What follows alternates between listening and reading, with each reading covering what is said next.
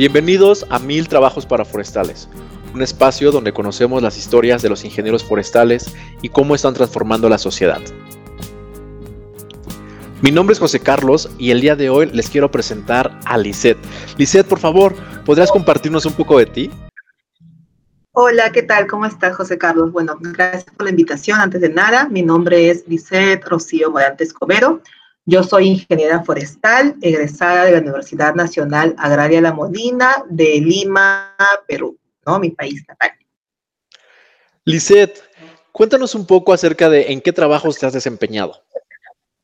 Bueno, eh, te cuento un poquito. A ver, como forestal, que ya tengo más de seis años ejerciendo la carrera, he empezado desde lo muy, muy, muy, muy pequeño, muy básico, se puede decir, desde asistente, desde apoyo a diferentes profesores, ingenieros, inclusive mi primera, mi primera chamba fue en, en, temas de arboricultura urbana o lo que le llamamos como diseño paisajístico, que es muy bonito en realidad, pero es un tema netamente de zonas urbanas, de ciudades.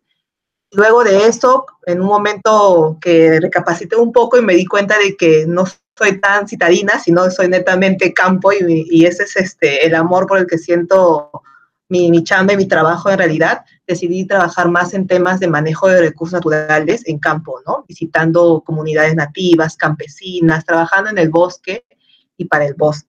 Hablando un poco de eso, ya para no quitar mucho tiempo también el tema, a mí este, me ha encantado siempre viajar, no experimentar, conocer. Y cuando yo empecé a estudiar forestales, pensaba siempre de chiquita, decía, voy a estudiar una carrera que tenga que ver con animales y plantas, ¿no? Porque es lo que de niña siempre me gustaba.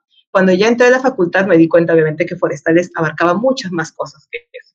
Entonces, bueno, empecé a, afanarme por los temas de investigación, por ver más sobre la flora, la fauna, por tratar de, encontrar ese equilibrio, ¿no? Entre, entre el, medio ambiente, la naturaleza. Sin embargo, después me di cuenta que, en particular, a mí siempre me ha llamado la atención el interactuar con personas, ¿no? Y el interactuar con personas me llevó a darme cuenta de que las personas, el componente social es lo más importante también dentro de, una, de la carrera forestal. Entonces, ahí yo definitivamente supe, supe, supe que este, trabajar en el bosque y por el bosque y para el bosque tenía que hacerse de la mano con las comunidades, con las personas que viven de ellos.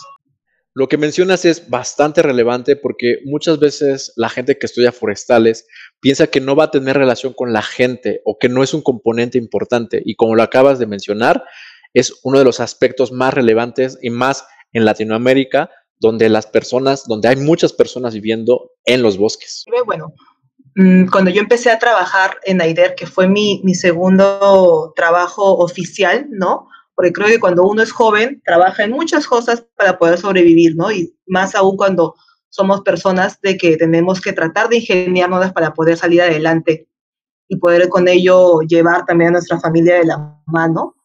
Eh, mi, segundo, mi segundo trabajo oficial y el, el cual les sigo hasta, hasta, hasta ahora y estoy tan agradecida es AIDER, ¿no? Que es la ONG peruana líder en temas también de conservación y manejo.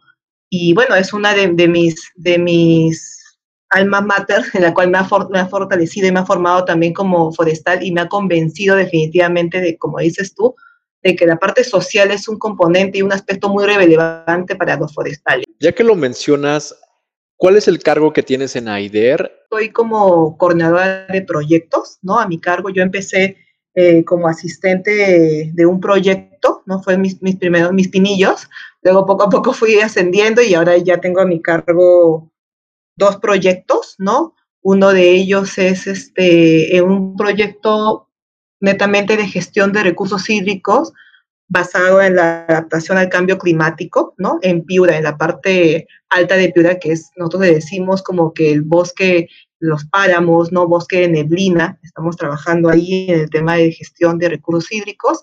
Y otro proyecto que también estoy viendo es en la parte baja de Piura, que ya es el bosque seco, ¿no? Algarrobitos, ese tipo de vegetación un poco más, este, más separada, ¿no?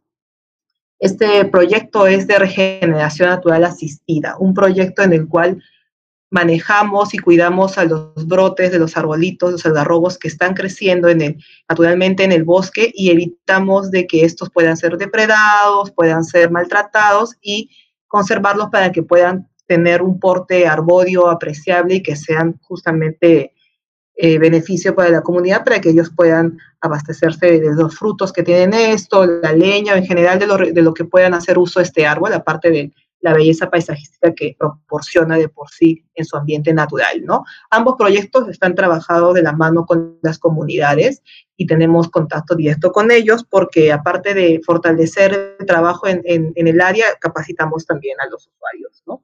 Entonces, es un poco los proyectos que yo veo. De todas formas, en AIDER tenemos bastante, bastante claro el tema de poder trabajar varias varias ideas, varias iniciativas al mismo tiempo y tengo la dicha de poder también participar en otros temas para Pucallpa, en otros temas, este, Madre de Dios, que bueno, son eh, iniciativas igual que tienen a cargo otras personas, otros compañeros míos, pero podemos apoyarnos porque los forestales siempre estamos caracterizados no solo por, por ver arbolitos, como dicen algunos, sino por ver todo componente que esté relacionado en general al medio ambiente, ¿no? Al bosque y con ello, pues, este, experimentar y tratar de, de hacer nuevas cosas. Muy oportuno el comentario que haces porque mi siguiente pregunta es, ¿qué de lo que aprendiste en la carrera te, te está sirviendo actualmente en el trabajo? Uy, Dios mío. bueno, sí, en realidad, cuando estaba en la universidad, siempre pensé de que tal cual que saldría de la universidad, iba al campo o iba a trabajar, dije, ya, bueno, me van a tomar lo mismo que en el examen, ¿no? O las preguntas tal cual las voy a resolver en campo.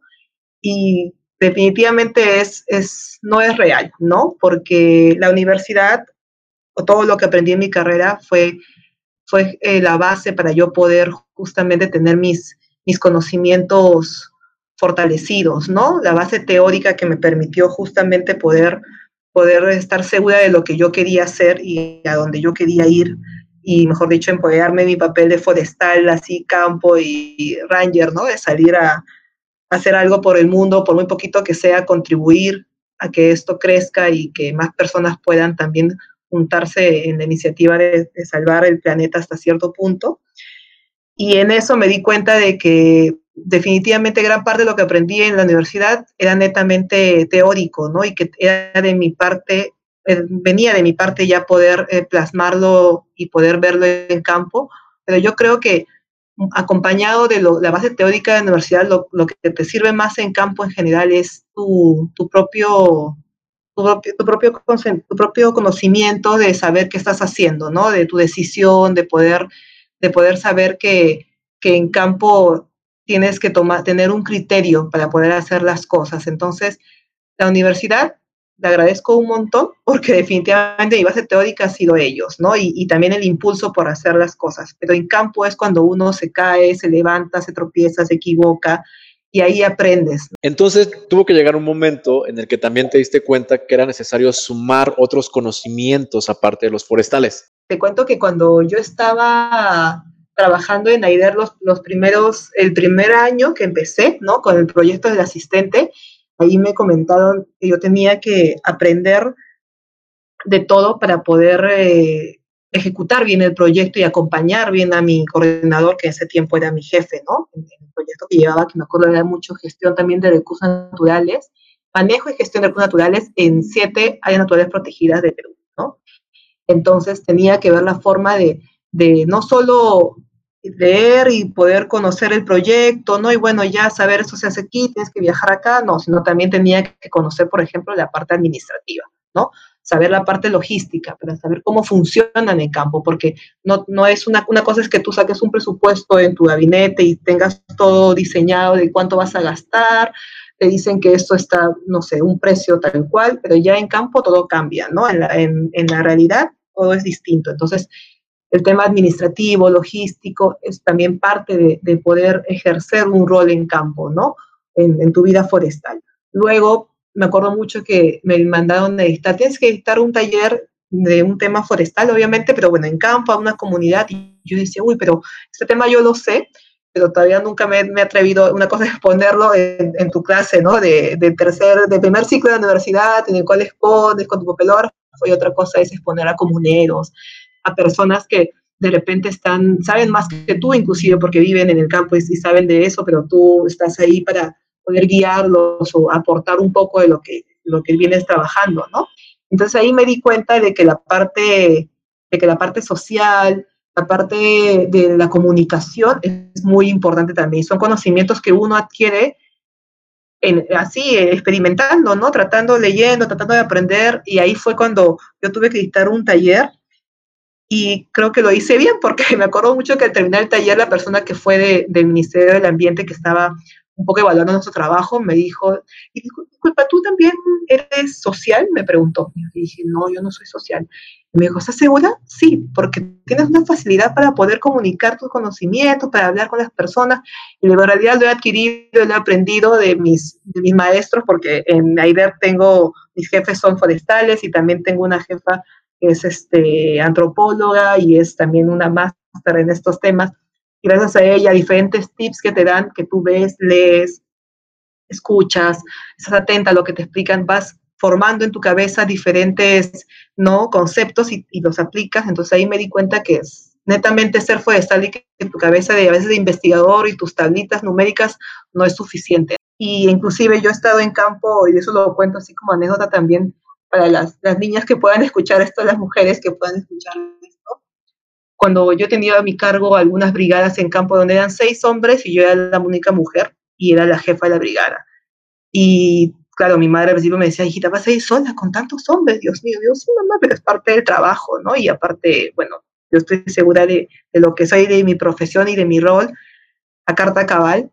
Y definitivamente sí me costó al principio algunas cosas con, con mi equipo porque pues siempre suelen a veces este, minorizarte un poco, ¿no? Por tu labor de mujer, pero no hay nada que no se pueda revertir y que no se pueda, no se pueda hacer.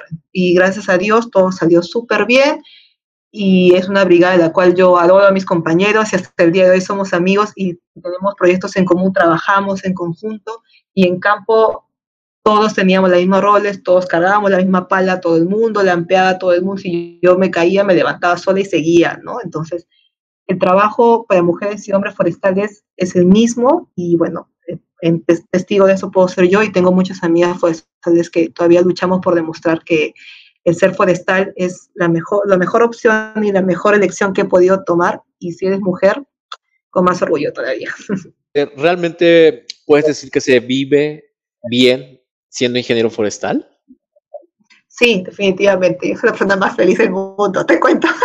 Porque sí, o sea, ser forestal se puede vivir, bueno, económicamente, yo creo que para mí siempre va a ser un tema que depende de cada uno, ¿no? Porque eso de que, bueno, si mi carrera me da más plata o no, para mí eso es relativo, porque uno no, uno hace, hace la carrera como quiere que sea para su vida, ¿no? O sea, uno tiene que elegir su trabajo, se va superando en la vida, sea con estudios, sea con adquisiciones de cosas, sea con escalamiento en trabajos, eso cada uno lo ve y tiene su visión y depende también mucho de cómo se organizan y cómo es personalmente, ¿no?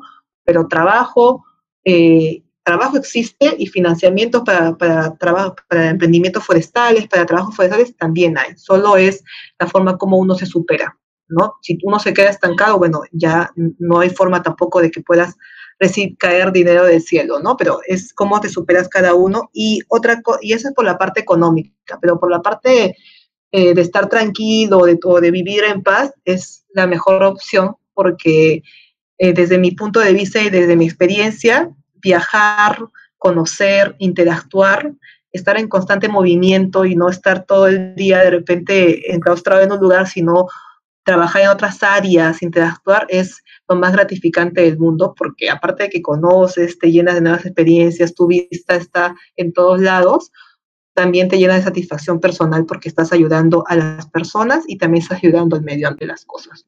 Claro, totalmente. Dinos, Lisette, ¿dónde te pueden contactar las personas que estén interesadas en charlar un poco más contigo?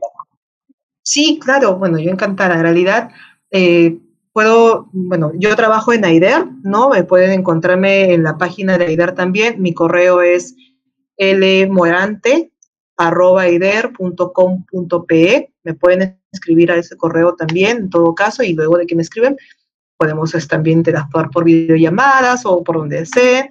Y bueno, en la página de AIDER igual ya saben que está todas las redes, ¿no? Y bueno, cualquier cosa me pueden ubicar por ahí, no hay problema.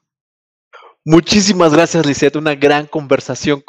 Eh, me gusta mucho platicar contigo, ese ánimo, esa entrega, pasión. Muchas gracias por ser parte de este proyecto.